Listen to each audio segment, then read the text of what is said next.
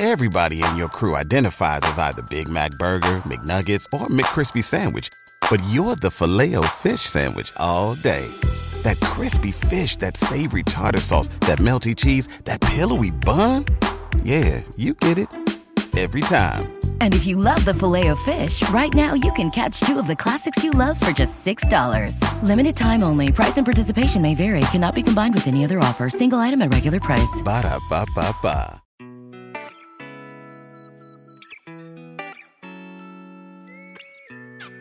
生活、工作和苹果，大狗熊有话要说。传播苹果应用与设计实践经验，分享个人学习与成长感悟。您正在收听的是大狗熊的个人播客《狗熊有话说》，The Bell Big Talk。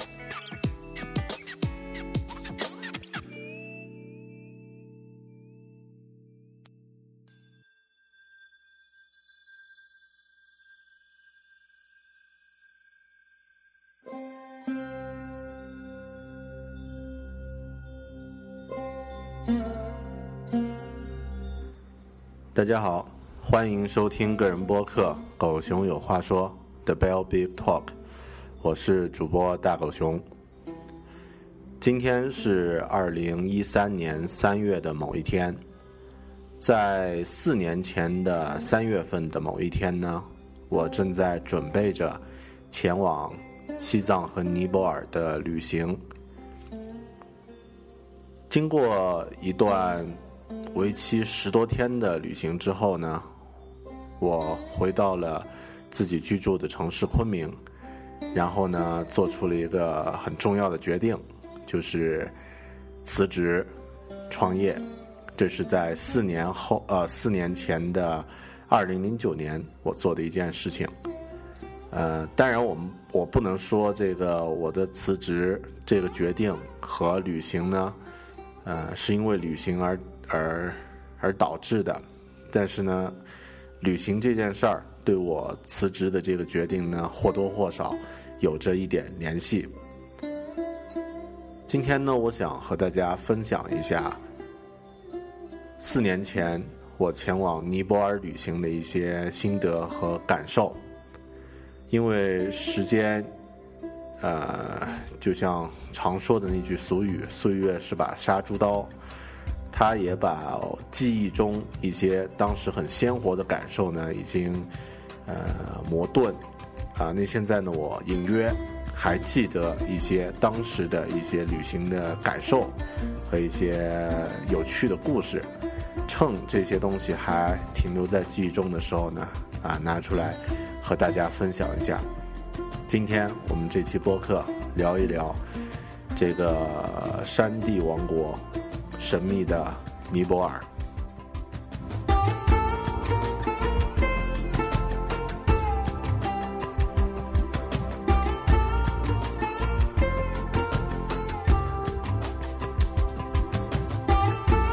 尼泊尔这个国家，在我们眼里似乎是一个笼罩着一层神秘色彩的国度。可能大家在一些呃对这个国家的了解呢，往往只会在一些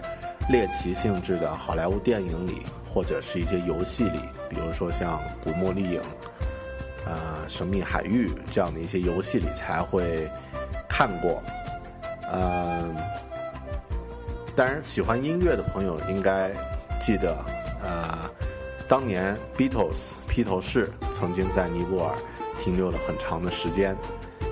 呃，那如果大家在中学地理课上学过亚洲国家的话呢，可能会记得有一些国家的国旗形状会比比较有意思。呃，尼泊尔的这个国旗是两个三角形叠在一起的，这是世界上唯一一个呃国旗不是矩形的一个国家。呃，如果你在百度百科或者 Google 上或者维基百科上呢搜一搜尼泊尔，会出来一些关于它的一些介绍。呃，它的全称叫尼泊尔联邦民主共和国啊，呃，应该是 Federal Democratic Republic of Nepal。呃，是一个内陆国家，位于喜马拉雅山的南麓，呃，旁边呢，北面呢就靠近咱们的中国西藏，其余三面呢都和印度接壤。喜马拉雅山脉是尼泊尔和中国的天然国界。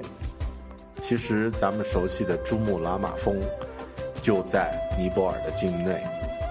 世界十大高峰里面呢，有八个在尼泊尔境内。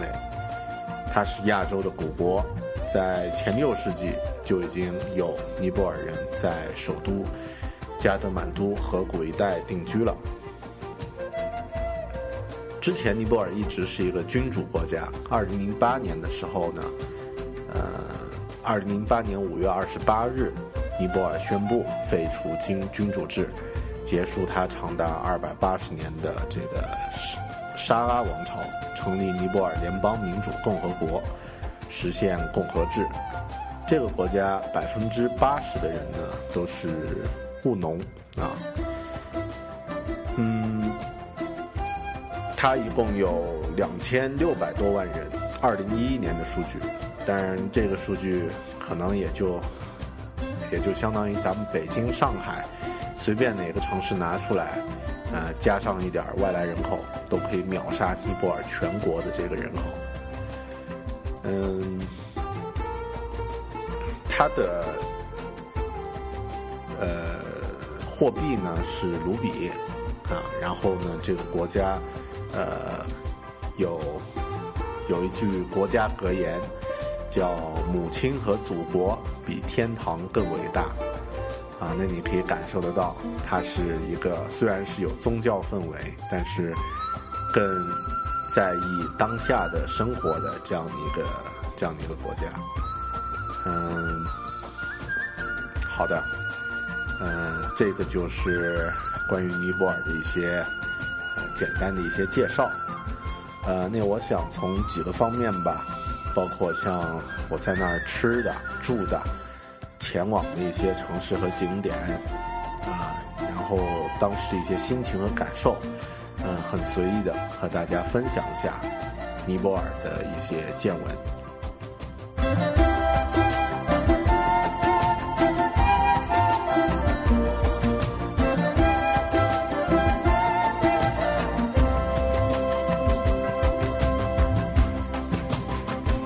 中国人前往尼泊尔呢，有一些不同的途径，比如说直接乘飞机到达加德满都，或是其他的一些城市，像博卡拉这样的城市，呃，直飞。然后呢，也可以通过这个过境的方式，啊，从西藏这个过境。那我们呢是采用了第二种方式，呃，前往西藏的时候呢，我们乘坐了这个。呃，从拉萨乘坐拉萨至樟木口岸的这个大大巴车，经过十几个小时的这个恐怖的让人要死的这个山路旅行之后呢，我们到达了尼泊尔和中国的边境，也就是咱们的樟木口岸。嗯，经过通过口岸边检的时候呢，呃。就可以感受得到这个神秘国家的一些不一样的气质，比如说像尼泊尔的军人呢是穿着蓝色的迷彩服，然后戴着好像是红色的军帽贝雷帽，但是他们的轮廓当然就和我们熟悉的印度人的感觉差不多。和中国军人非常不同的是，他们每个尼泊尔军人的额额那个额头中间。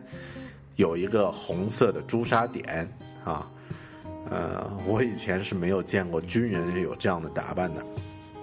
呃，边境过境的时候呢，其实查的还算嗯比较认真。我带了一些茶叶啊，尼泊尔的军人呢把包装打开，然后呢拿在呃鼻子上仔细的闻了闻啊，我才我告诉他 it's Chinese tea 啊，他呃笑了笑。然后呢，最后还是呃很顺利，我们也就过关了。然后呢，乘坐这个呃，在口岸，就是在尼泊尔边境的这个呃，租了一张车，呃，开八十公里之后呢，就到达了这个尼泊尔的首都加德满都。嗯，我们前往尼泊尔呢，一共待了八九天吧，啊，现在有点记不清具体的天数了。呃，前往了三个地方，呃，加德满都，它的首都，呃，这个博卡拉，它的一个休闲度假的一个城市。另外呢，还去了这个奇特旺国家公园，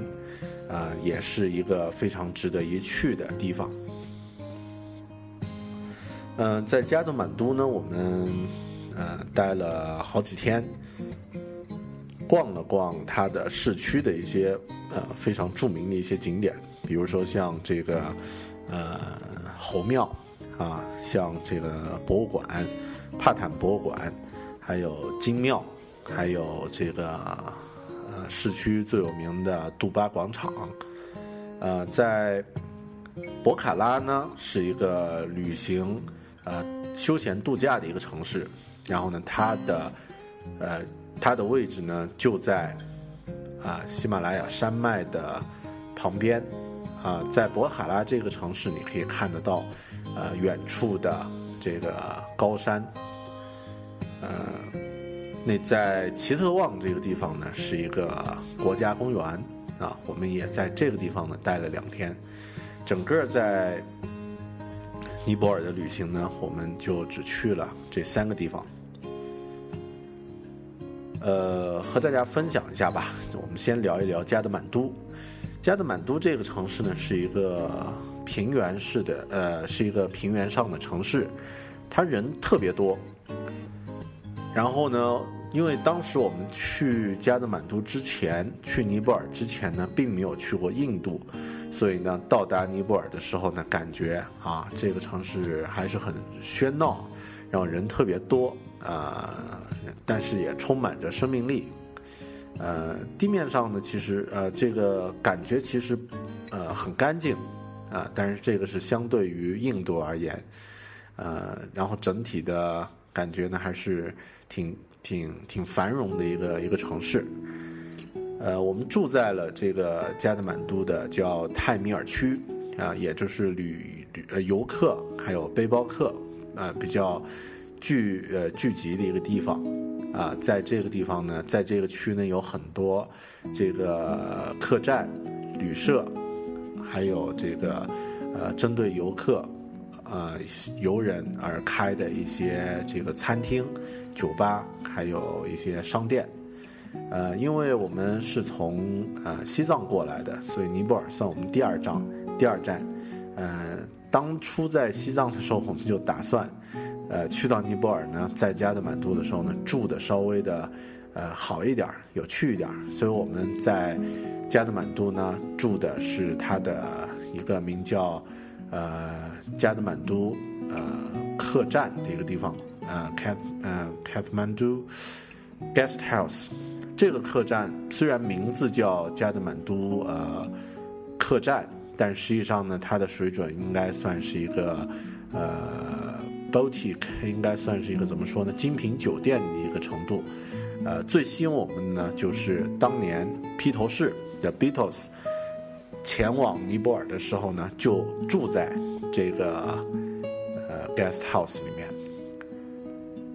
嗯，所以我们与和这个披头士的选择是一样的，呃，但是这个客栈也有很多呃呃，就是很有趣的内部装饰啊什么的啊，现在就就因为音频的方式不太好说，在这儿就不再多说了。呃，说一个小细节，这个细节甚至影响了我现在在家里的这个，呃，做家务的一个习惯啊，就是在呃 Kathmandu 呃 Kathmandu 呃 Guest House 哈，在这个客栈里面呢，呃，有一天我们啊中午应该是到达的第二天，在客呃在客栈酒店大厅里面啊呃坐着休息的时候呢，就看到呃。工作人员在拖地啊，在打扫卫生，但是他们拖过的地板呢，有一种特别清清凉的一种香味儿，呃，然后我们就过去看呢，发现他们用的这个，他们会把精油啊，加德满呃，这个尼泊尔自产的精油呢，滴在这个呃拖地的这个水里啊桶里，然后呢混起来以后呢，再再拖地。这样的话，呃，打扫过以后，这个屋子里整个大厅呢就洋溢着一股非常提神的啊非常清爽的精油的香气。呃，这个习惯后面我们就搬回家了。啊，每次在家里这个打扫卫生的时候呢，也会滴上几滴啊。当然你不用滴太好的啊，弄点那个便宜一点的这个精油的话，效果挺好的。滴上几滴以后呢，呃，整个家都洋溢着一股一股很很美好的一个气味儿。嗯，好的，这个是入住的客栈，呃，叫，呃，好，叫说过三遍了，这个就不再多说了。呃，在加德满都的话，人特别多，呃，特别在它一些这个比较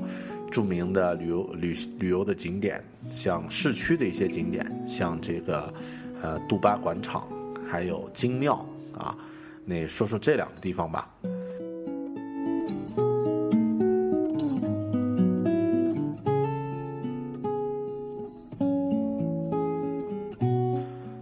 杜巴广场呢是尼泊尔加德满都市区的一个标志性的一个广场，在我们看过呃与尼泊尔相关的一些呃视频、图像或者一些这个呃电影画面中呢，经常会看到它的身影。呃，它有几座标志性的这个寺庙就屹立在这个广场中，然后呢，在广场的旁边呢是这个叫帕坦博物馆。那在博物馆中，你可以看得到整个尼泊尔王国的啊一些古代的一些历史。呃，实际上这次我们去尼泊尔呢，对他本国的这个呃风土人情了解的并不是太啊，对他的这个。历史文化呢了解并不多，因为时间太短了，你不可能对，呃这个地方的东西了解的特别深入啊，所以我们就只是点到为止，整个走马观花的了解了一下它的这个历史。嗯，这个国家有有两个特点啊，就是首先是它这个寺庙和佛像呢随地随处都看得到，感觉这个整个。这个佛教文化呢，已经融到了他们生活中，啊，已经有那个呃，似乎不再是特别神圣、特别高不可攀的这样的一种感觉。那就像咱们在这个生活中，如果要去这个寺庙去朝拜啊，往往是一个很远的地方啊，在山顶，然后呃要爬很长的这个山山路啊，如何如何。但是在这个尼泊尔的话呢，寺庙和神像呢、佛像呢随处可见，呃，就在菜市场的拐角就会有一个佛像，那走上几步呢，可能就在街口又会有一个小的一个佛龛啊，随时随地你都可以和这个呃佛进行一个接触啊，我觉得这是它一个很有趣的一个特点。那另外呢？呃，它的这个好说到佛像也打个岔啊，就是尼泊尔的这个释迦牟尼的佛像啊，特别的帅气，啊，就是身材匀称，然后呢，表情也是轮廓分明，和其他地方，呃，和咱们中国的这个呃感觉很。呃，很威严、威严、端庄的这个佛像的感觉不太一样。尼泊尔的这个，呃，释迦牟尼的佛像有点像一个摇滚明星的感觉啊，让女生看了会有点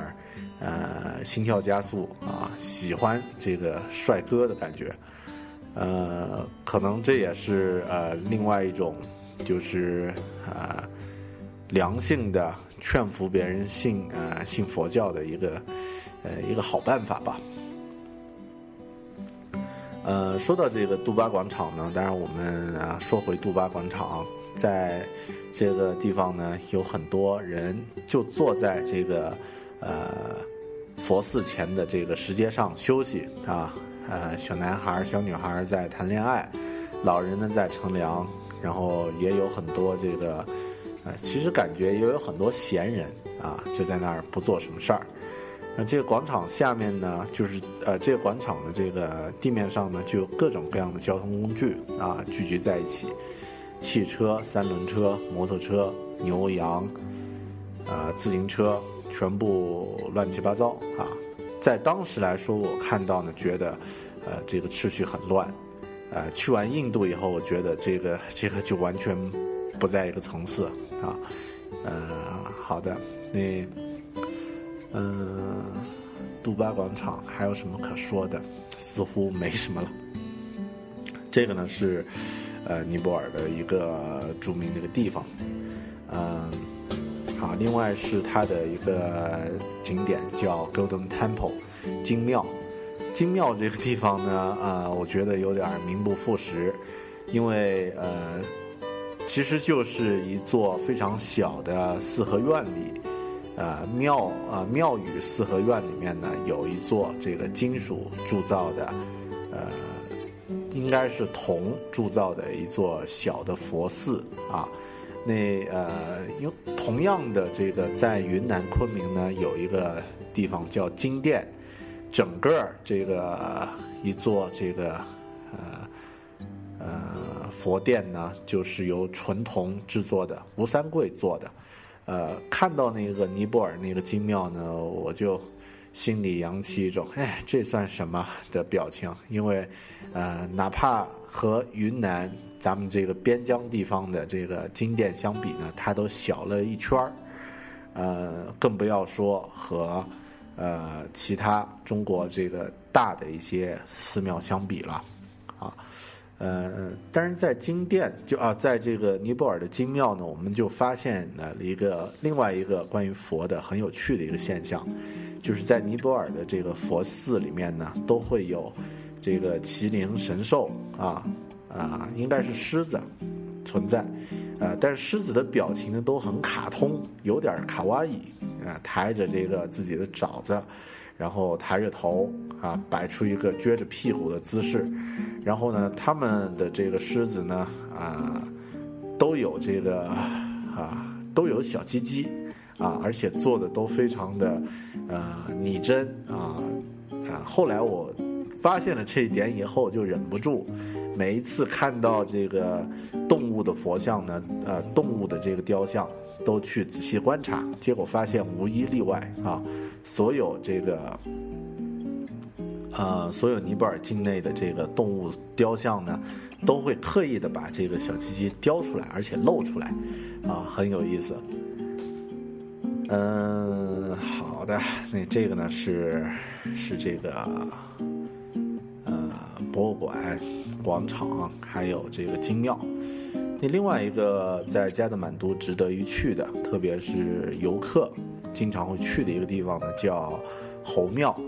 呃，它是在尼泊尔市郊的一个呃山上，有啊一座还算挺宏伟的一座这个佛塔。那在这个山上呢，可以鸟瞰整个尼呃整个这个加德满都市区的景色。啊，这个地方呢非常值得一去，呃，那同样的呢，也可以看得到这个尼泊尔的小乘佛教，啊的这个各种雕像和塑像。呃，说到这个，呃，猴庙的话呢，我呃我我现在一直都还没有去查啊，就是在。在这个尼泊尔风呃风俗的这个佛教风俗呃的一些雕雕像和佛塔上呢，都会有这个一双眼睛，呃，应该是佛的这个眼睛，但这个眼睛画的也特别的卡通，特别的有意思，呃，我一直想查一查这个眼睛是代表什么样的含义，呃，好的，呃。那另外，尼泊尔的这个佛塔和雕塑呢，都非常的繁复啊，就是它的这个雕刻的花纹图案，还还有它的这个工艺呢，都特别的复杂。呃，这点我也觉得特别有意思，因为似乎是在这个热带的地区，呃，或者这么说吧。应该是在这个远离战争的这个相对来说比较和平的这个地区呢，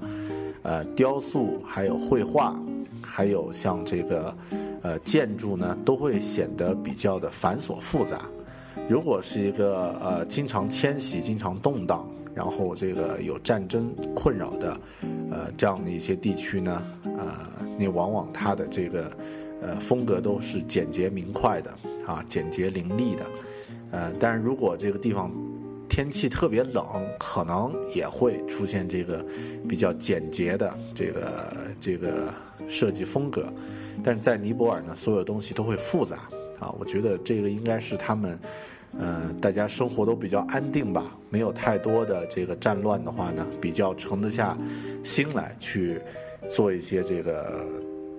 类似的这种这种呃繁琐的这个创作。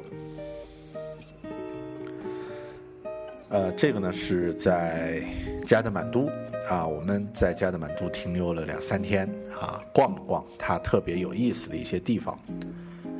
呃，因为刚刚说过，尼泊尔是在二零零八年才停止了自己的这个君主制，结束了自己的君主制，进入到共和制，所以呢，实际上之前它一直是由国王统治。呃，我们去了它市区的这个博物馆，看了很多这个当年国王的一些呃照片儿，还有他的一些呃生活起居的一些。物品啊，你实际上呢，呃，呃，毕竟是一个小国家啊，这个国王的生活，呃，看似好像很，呃，很洋气，实际上，呃，去过故宫的朋友再过来看一下这个，呃，这个尼泊尔国王的生活起居呢，就会觉得还是很简朴的啊，但是他的风格呢，是一个西式的风格了。呃，你说到这个。呃，刚刚说到佛像啊，我还有一点，就是尼泊尔可以看到很多这个男女双修的这个佛像，啊，就是呃，往往是一个呃一个佛，呃蓝色的，啊，这个摆了一个莲花座，然后另外一个呃女性的佛像呢，就呃同样的就坐在他身上，啊，两个人呢正在呃。黑修啊，那个，呃，男女双修啊，我也没有仔细去查这样的一些这个关于佛教的一些东西啊，但这个呢，在尼泊尔看的特别多。呃，顺便说一下，去尼泊尔旅行呢，买佛像可以买，但是带不出去啊，你不能这个佛像是不能出关的，呃，这个提醒大家注意一下。好。说说这个吃的吧，在尼泊尔吃的这个东西呢，一般我们吃的都是这个西式西餐，呃，因为本身这个国家的食物呢是以这个土豆呀什么的为主，呃，这个国家我觉得已经很西化了，啊，它的这个上流社会都是讲英语，啊。大部分的人呢，也都还能够听得懂这个英语，所以，嗯，在在那段时间，就是在尼泊尔那几天呢，似乎我们一直都在吃西式的食物，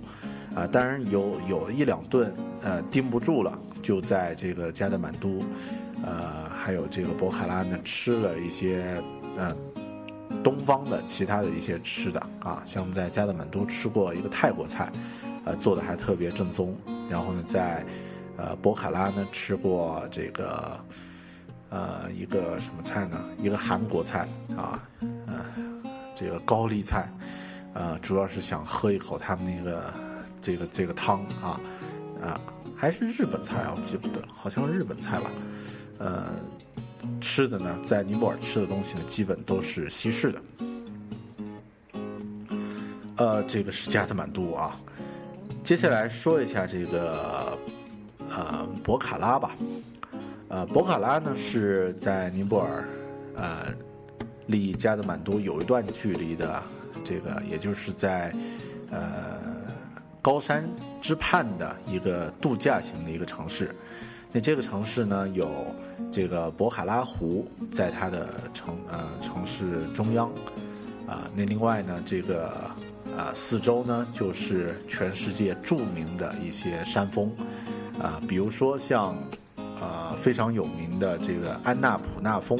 就在这个呃博卡拉的城市旁边呢，就可以看得到。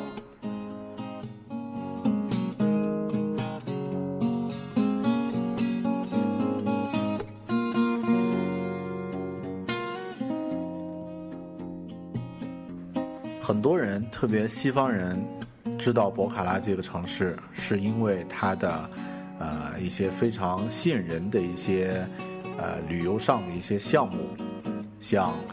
这个漂流，像高山徒步，还有呃滑翔伞，还有蹦极，啊，因为它的这个在博卡拉或者说在尼泊尔这样的一些极限型运动的这个。呃，水准呢是水准是世界级的水准。呃，举个例子吧，在尼泊尔的加德满都旁边，大概三个小时路程的一个地方呢，有一个蹦极的呃一个点。这个蹦极点呢，在九十年代以前是世界上第一高的蹦极点，好像是两百多米的这个高度啊。然后呢，呃，后来被另外一个国家的呃。取代了这个第一高，因为它变成了第二高的一个一个蹦极点，啊，当时我特别犹豫啊，因为特别想去这个地方去，呃，处女跳处女跳一次啊，因为自己从来没有蹦过极，但后面因为来回将近要一整天的这个时间，啊，所以还是因为时间的关系打消了这个念头。然后呢，尼泊尔的这个漂流呢，也是世界级的。呃，我们在国内，比如说在这个啊呃金沙江呀，或者是这个呃，就是在云南还算有几个地方可以做一下漂流的运动呢，最多最多不过是这个两三个小时吧。这个真正在河里漂流的时间呢，两三个小时已经算比较长了。那在尼泊尔的漂流呢，呃，完整的漂流呢，正常的漂流是两天。啊，就是相当于你你坐上船到这个，呃，漂一整天，然后呢到一个点可以去休息一下，然后第二天的继续，啊，这个呢是尼泊尔的世界水平的漂流。那每年呢都有很多的这个西方人呢，啊，专门为了这个漂流运动呢去尼泊尔，特别在他们的这个呃雨季之后，这个或者之前。这个去去玩这个漂流的这个运动，呃，你同样它的滑翔伞就不说了，它的这个滑翔和动力伞的就不说了，因为，呃，尼泊尔呢是山地王国，那呃有非常高的山峰，从上面跳下来呢，这个是，呃，是滑翔伞，呃的一个怎么说一个最大的一个魅力啊，这个高啊，另外呢还可以在。山上做徒步，呃，高山徒步也是尼泊尔的一个标志性的一个运动。呃，我们很可惜这次呢，并没有体会到这些运动。说起高山徒步呢，呃，有一个非常有趣的一个一个事儿啊，是在啊当地人告诉我们的。啊，还有一个当地的游客告诉我们的，就是说，如果你在这个尼泊尔山区徒步的时候呢，有可能会遇到他们的这个叛军，啊，因为在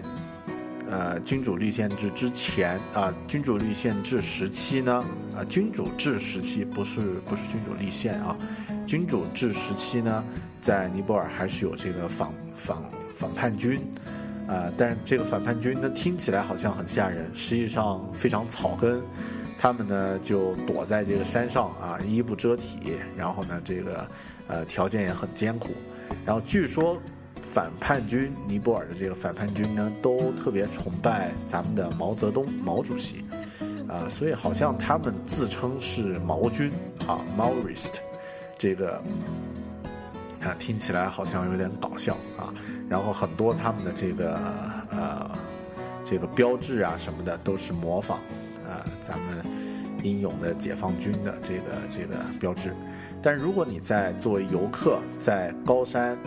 呃徒步的时候看到叛军呢，呃并不会有太多的危险啊，因为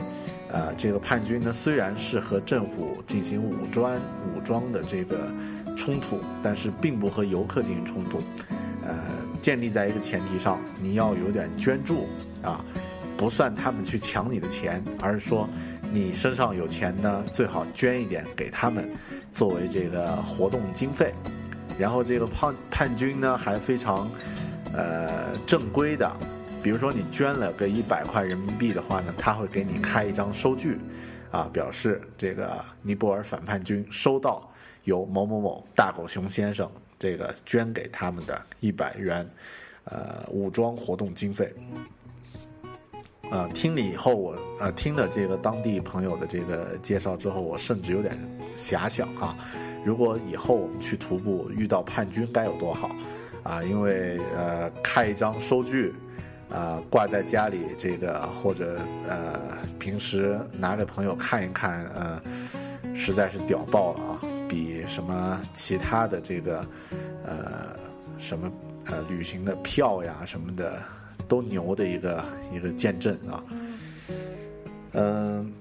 啊，你说说博卡拉吧。啊，刚刚说过，博卡拉呢是一个旅游型呃旅行的体验型的一个城市。啊，在它的这个市区中心呢，是一个名为博卡拉湖的一个一个高原湖。呃，博卡拉的湖水呢还不错，啊，我们在博卡拉期间呢，啊，租了一张这个呃小船，然后呢划着在博卡拉的湖里，呃呃悠闲的度过了一天的时间。呃，在湖的中心呢有一座这个寺庙，呃。呃，有一呃，应该怎么说？应该在湖的中心有一座小岛，然后在这个小岛上呢有寺庙。呃，划船划到这个小岛边呢，把船拴在这个岛边的绳子上。啊，好，这个应该算口误吧？把船用绳子拴在这个湖边的树上，然后你可以去这个。岛上的寺庙里面去看一看，也有一些游客，也有一些这个当地的居民呢，在呃在上面卖一些小东西，呃，很很悠闲的一个地方。呃，然后博卡拉的湖边呢，有很多非常高水平的这个住宿和呃和这个吃饭的地方。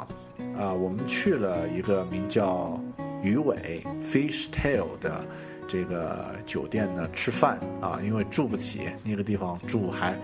还是挺贵的啊，一晚上应该两三千块钱的这个这个标准啊，我们当时呢就觉得去吃顿饭就好了。呃，鱼尾呢，啊，这个这个酒店呢，呃，是因为它在博卡拉湖的这个呃角落。啊，博卡拉这个湖的角落呢，有点像一条鱼的尾巴，然后它刚好就在这个尾巴的尖上，呃，而且也是在一个呃鱼尾的一个小岛上。你要前往这个呃这个鱼尾酒店呢，要乘坐一种非常特别的交通工具，就是呃拉绳的木筏，呃，它是一个木筏啊，你站在这个木筏上，然后呢。从这个岸边到这个酒店呢，有一根绳子。这根绳子呢，呃，悬在空中，呃，然后，呃，要前往这个对岸的这个游客、乘客呢，就站在木筏上，而木筏上的这个呃员工呢，就手拉着这个这根绳子，啊，就将我们从。河的啊，这个湖的一岸，渡到了这个另一岸的这座岛上，呃，现在想想，如果摆一个鸟拍的镜头，还是有点儿，啊，这个最新一集零零七，这个 James Bond 在去澳门的那个渡船上的，呃，那个那个 feel 啊，呃，但是鱼尾的这个鱼尾酒店的这个呃餐点呢做的特别好，这儿就不再多说了。那去住的人呢，一般都是，呃，西方资本主义的一些腐朽的，呃，游客啊，啊，我们遇到了一个在纽约的一个医生，啊，呃，和我们聊了一下，啊，这个闲聊了几句，啊，一聊的话就觉得这个，呃，咱们中国人，呃，在旅行方面的确不如老外啊。这个医生呢，已经爬过两次珠峰了，啊，而且都是登顶，啊，然后呢，呃，呃，这次是第三次来这个尼泊尔，打算爬一爬安纳普纳峰，啊，和老婆来的，啊，那这个语速很快，好，这个也是，啊，纽约客的一个特点吧，嗯。那这是博卡拉，但是到了晚上呢，博卡拉这个地方呢也充满了这个悠闲的气氛，在湖边的这个街道上逛一逛，呃，买一点他当地的一些小吃，呃，感觉生活也很惬意，啊，这是博卡拉。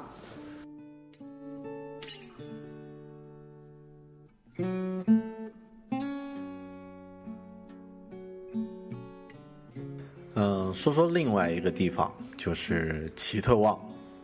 国家公园 （Chitwan National Park）。在尼泊尔的奇特旺国家公园呢，有大象，有野生的犀牛，有这个呃被驯养的大象，甚至呢有熊和鳄鱼，都可能会在这个奇特旺出现。呃，实际上它是一个很大的一个区域。但在，呃，这个公园的中心呢，有一，呃，有一个接待中心，啊，然后呢，也有很多供游客居住的丛林小屋，啊，可以在那儿进行入住。呃，前往奇特旺呢，是从，呃，我有点记不清了，是从博卡拉过去的，还是从加德满都过去的呢？似乎是从加德满都，啊。好，不管，呃，但是它路程呢也并不短，啊，乘坐这个汽车，啊，到了呃奇特旺的这个接待处呢，接待处本身是一座餐厅，啊，然后呢他会先安排游客在那儿，呃，定下来吃顿饭，啊，然后呃再将这个游客呢，呃接到他们位于奇特旺这个中心小岛的，呃这个。入住的地方，我们参加的呢，呃，我们是呃自己去吉特旺，并没有参加这个啊旅行团，啊，可以选择自己在那儿待上任意长的时间，啊，每天呢他都会安排一些这个呃一些事儿，比如说像呃上午呢会有这个丛林啊丛林啊徒步，啊，然后中午和下午呢可以这个骑大象。进行这个丛林里面的探险，呃，然后呃清晨呢也可以乘坐这个独木舟，呃，在可能有鳄鱼出没的这个呃河里呢，呃，这个探险。晚上实际上反而就不能出去了啊，因为晚上这个呃野生动物都会出现啊，所以。这个在丛林里呢并不安全，一般呢晚上不允许这个游客外出。呃，我们呢只在奇特旺待了一个晚上。到达的时候呢，感觉呃呃已经是下午时分，然后呢乘坐这个呃木木船，呃渡过河水，经呃渡过这个一条河，来到了它的这个游客中心。啊，那游客中心呢，实际上，呃，也是一个感觉有点像夏威夷风格的一个小木屋，呃，然后呢，周边呢零零散散有很多一栋一栋的独立的这个呃木屋，呃，后来我们知道这些木屋呢都是可以让游客居住的，这个晚上睡觉的这个呃这个地方，呃，每一个到达的游客呢都会有这个呃。他们的负责人，啊，来简单的说几句啊。那呃，我我现在有点记不清他的名字了。那应该呢就是这个呃，奇特旺这个国家公园的啊，这个游客中心的负责人园长大叔。这个大叔呢，呃，表情很严肃啊，然后呢，有一种这个呃领导者的这个这个气势啊，和我们说了这个。啊，你们晚上应该注意什么什么，不能外出。然后早上呢有各种各样的活动，啊，那问我们呃明天的打算啊，我们就和他说，呃，第二天呢打算参加一下这个骑大象啊，骑大象进行丛林漫步。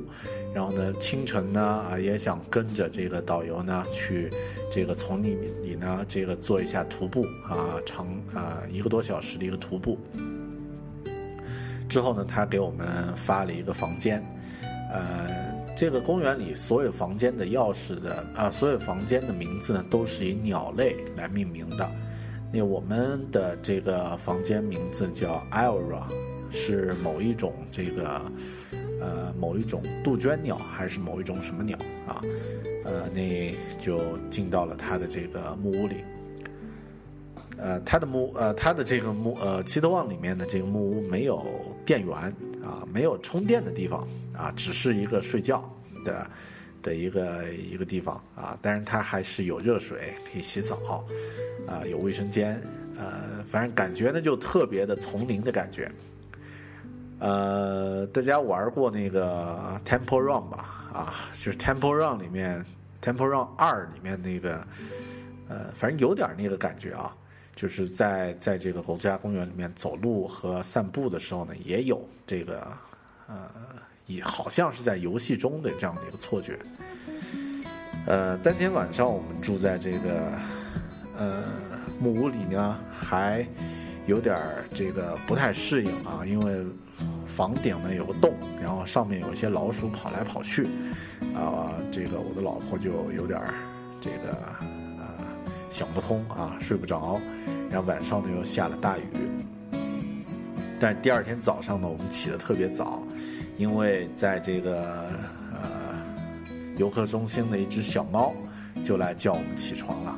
啊，一只这个花花的、长得非常可爱的猫呢，五点半就来抓我们的门，啊，叫我们起床，啊，那刚好呢，我们六点半呃要参加，啊，六点钟吧。还是六点半，六点钟要参加这个清晨的丛林徒步的这个活动，啊，那就，啊，也就起来了，啊，简单的梳洗打打扮之后呢，就来到了他的这个集合点。其他参加的人呢，都是这个西方的游客啊。我们这次去到这个这个奇特旺呢，没有见到任何的这个东方人，嗯，就一起大家整理了一个小队。啊，出发前呢，导游和我们说了，呃，一些细节，啊，因为这个他讲到了一些，呃，如果你不仔细听，可能会有危险啊，这样的一些描述。于是我和老婆呢都很认真的去听，啊，那听力水平一下子就特别厉害啊，基本他讲的都听清了，啊，讲到了如果遇到老虎，啊，当然老虎特别少，但也是有可能的，你应该。这个不要和他眼光直视，如何如何？那遇到熊应该怎么办？可能会遇到鹿或者其他的一些动物，那应该怎么怎么办？呃，好，每个人呢就，呃，当然都都呃介绍完以后，他会问说：“你们都都清楚了吗？”我们说：“哦，清楚。”然后呢，大家就出发了。因为导游这样一说呢，大家实际上心里还是有点这个有点紧张啊，有点紧张。然后呢，就在这个丛林呢走了一大段，结果实际上并没有看到任何的这个危险的动物，唯一看到两次这个有小鹿跳着走过啊，那实际上没有什么特别稀奇的。嗯，好，然后看到了很多鸟，看到了一些这个呃昆虫什么的。嗯，实际上我们走的路呢，并不是那种遮天蔽日的丛林啊。还是有这个呃有人工走出来的这个小路的痕迹，所以呢也并不太担心。之后呢就回到了这个呃游客中心呢吃早餐。呃，但是在奇特旺我们印象最深的呢是骑大象丛林漫步的这样的一个经历。呃，骑大象呢是。在奇特万的一个特色的一个旅游项目，呃，可以选择两个人、三个人骑一头大象，啊，这个骑大象呢，并不是真正意义上的骑啊，实际上呢，是在大象的这个呃，背上呢有一个支架，啊，这个支架呢，呃，有点像那个大家看过那个《指环王》第三集里面那个战象嘛，战象，呃，战象的这个背上呢绑着一个一个架子，然后这个架子上呢可以站很多人，啊。呃，那实际上我们骑的那个象呢，背上那个架子形式就有点和这个，呃，战象的这个这个架子差不多，当然没有那么大啊。那每一个架子上呢，可以坐上这个四个人左右，啊，那通常呢是坐两到三个人就行了。那我和老婆呢坐在一个架啊，分别坐了这个，坐在一头象的一个架子上。那总共呢，我们就有四只象。这个出发啊，在这个丛林里漫步，呃，因为咱们这个亚洲的象应该都属于印度象吧，就是在尼泊尔的大象呢属于印度象，它不是那种非洲象啊，就是性格都非常的温和，呃，那呃，当然走起路来呢实际上非常的晃，坐在那个大象上的感觉也很爽。啊，如果要拍照呢，要特别小心，东西不要被被甩下去。啊，那就我们就乘着大象往丛林的深处走。呃，在这个路上看到两个场景让我的印象特别深。第一个场景呢是到了这个丛林深处之后呢，呃，看到远处有一个白色的一个影子出现。啊，这个时候导游就这个呃牵象人就告诉我们说。啊，前面呢是一只 rhino，是一只犀牛，而且呢是一只白犀牛，啊，这个时候我们就是哎，这个特别新鲜啊，就仔细看，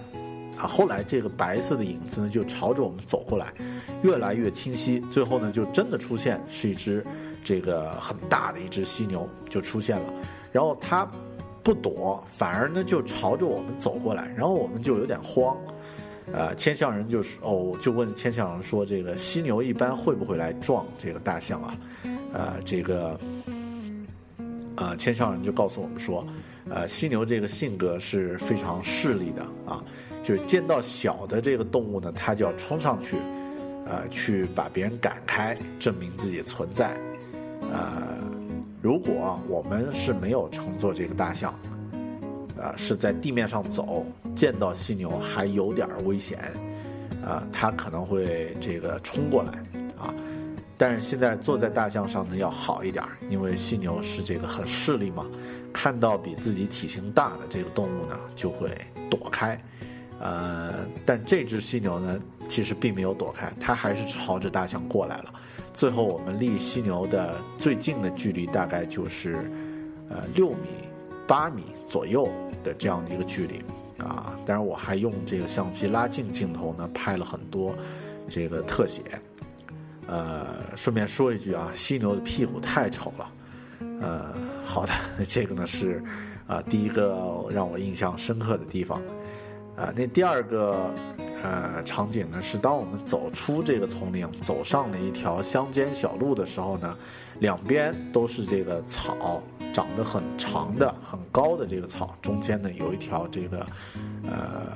小路，啊，四只大象呢就在这个小路上慢慢走。忽然我就看见，呃，在路的中间呢出现了一一座，呃，一个草山，就是有一堆草，呃，被人捆着，就就放在这个路上，啊，但是远远的看不太清楚。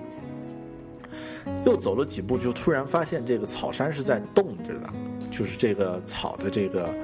呃，是在不停的移动啊！我就觉得特别奇怪。等稍微走近几步，看清楚了，原来这个是另外一只大象，啊，在背着这个草在往前走，然后它旁边呢站着一个人，呃，我们才发，我们才明白过来啊，原来这只大象就像我们的这个马或者牛在国内一样。是一批这个，呃，驼兽啊，是一批这个用来运输这个驼草的，呃，一个呃助手，呃，但是它长得特别的可爱啊，因为那个眼睛耷拉着，然后呢背上背了两捆两大捆草，呃，那这个大家可以想象一下一只大象的这种这种啊背着草的样子，呃，当然拍了很多照。好，那这个呢是第二个让人印象深刻的点。呃，整个丛林，呃，大象的这个漫步呢，大概是两个多小时，非常的有意思。呃，这个回到营地之后呢，我们和大象这个握手，啊，它用自己的鼻子和我们握手告别，啊，合影，啊，然后单独呢还给了大象，呃，这个养象人呢，呃，这个小费啊，表示，呃，谢谢他。呃，在奇特旺的这个呃经历呢，就是这样。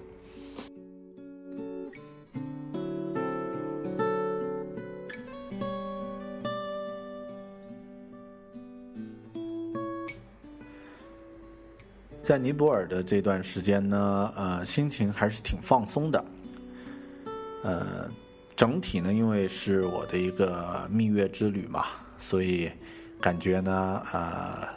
是用一种比较轻松的心态去享受这段旅行，而且呢，自己以前已经去过，呃，这个有过一次，呃，有过第一次这个外出自呃自助国外旅行的经历之后呢，再次前往这个尼泊尔这个第二个东亚东南亚国家的时候呢，感觉呃还是呃并不是那么紧张啊。就是不会出现第一次前往国外的时候，嗯，都不敢和别人说话，都不敢去问路的这样的一种，呃，姿态就没有了。呃，但整体感觉下来呢，我们的这个呃这趟旅行呢，心灵上的震撼呢并不大，啊，因为呃我们是放在西藏之后前往尼泊尔的。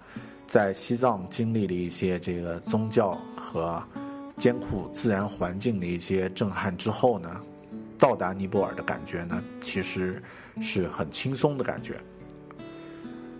呃，比较遗憾的是没有，就是刚刚说过嘛，尼泊尔是一个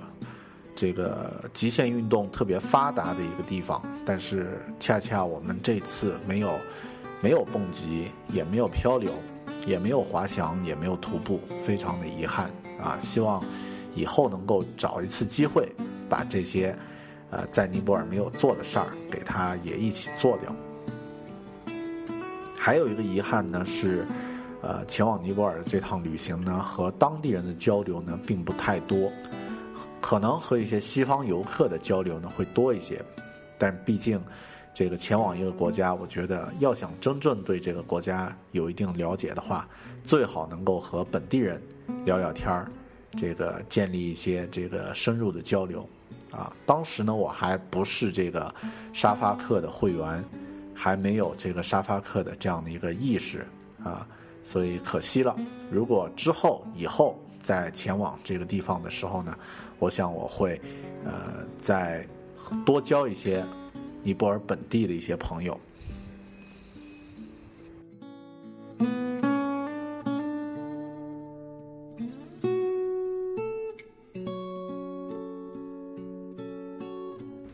我们看得到的一些资料上呢，都会有显示说，尼泊尔这个国家呢是一个不发达的国家啊，因为它呃本身没有什么工业啊，它百分之八十的人口呢是务农。但我看到的这个尼泊尔的这个人呢，表情上都没有那种，呃，现在常见的中国人脸上的，呃，纠结和戾气。嗯，可能他们在有一定宗教信仰的前提下呢，都能够真正的活在当下吧。嗯，就像这个尼泊尔的国徽，尼泊尔国徽呢挺复杂。啊，正中央呢是一座雪山，呃，雄伟起伏的这个喜马拉雅山。然后呢，下方呢是田园般迷人的河谷，呃，两侧呢是盛开的杜鹃花，是尼泊尔的国花。呃，下方呢是这个，呃，两只握着的手。呃，那我想呢，这个尼泊尔人的这种呃活在当下的这种态度，还是值得我们去去呃去感受的。呃，也希望大家能够有机会去这个呃神秘的高山国度呢去走一趟。呃，顺便说一下，前往尼泊尔的开销呢其实很便宜。呃，它的这个签证呢，对于中国公民来说呢也比较容易去办啊。呃，那呃，希望大家有机会呢能够去这个地方去亲眼去看一看。如果去的话呢，别忘了。这个我比较遗憾的，这个蹦极、呃徒步、漂流，还有滑翔这些值得体验的经历呢，最好就在尼泊尔多体验一下。好的，谢谢大家收听这一期呃狗熊有话说，希望大家如果有一些心得和感受呢，通过微信和微博呢，能够和我互动交流。生活、工作和苹果。大狗熊有话要说，咱们下期再见，拜拜。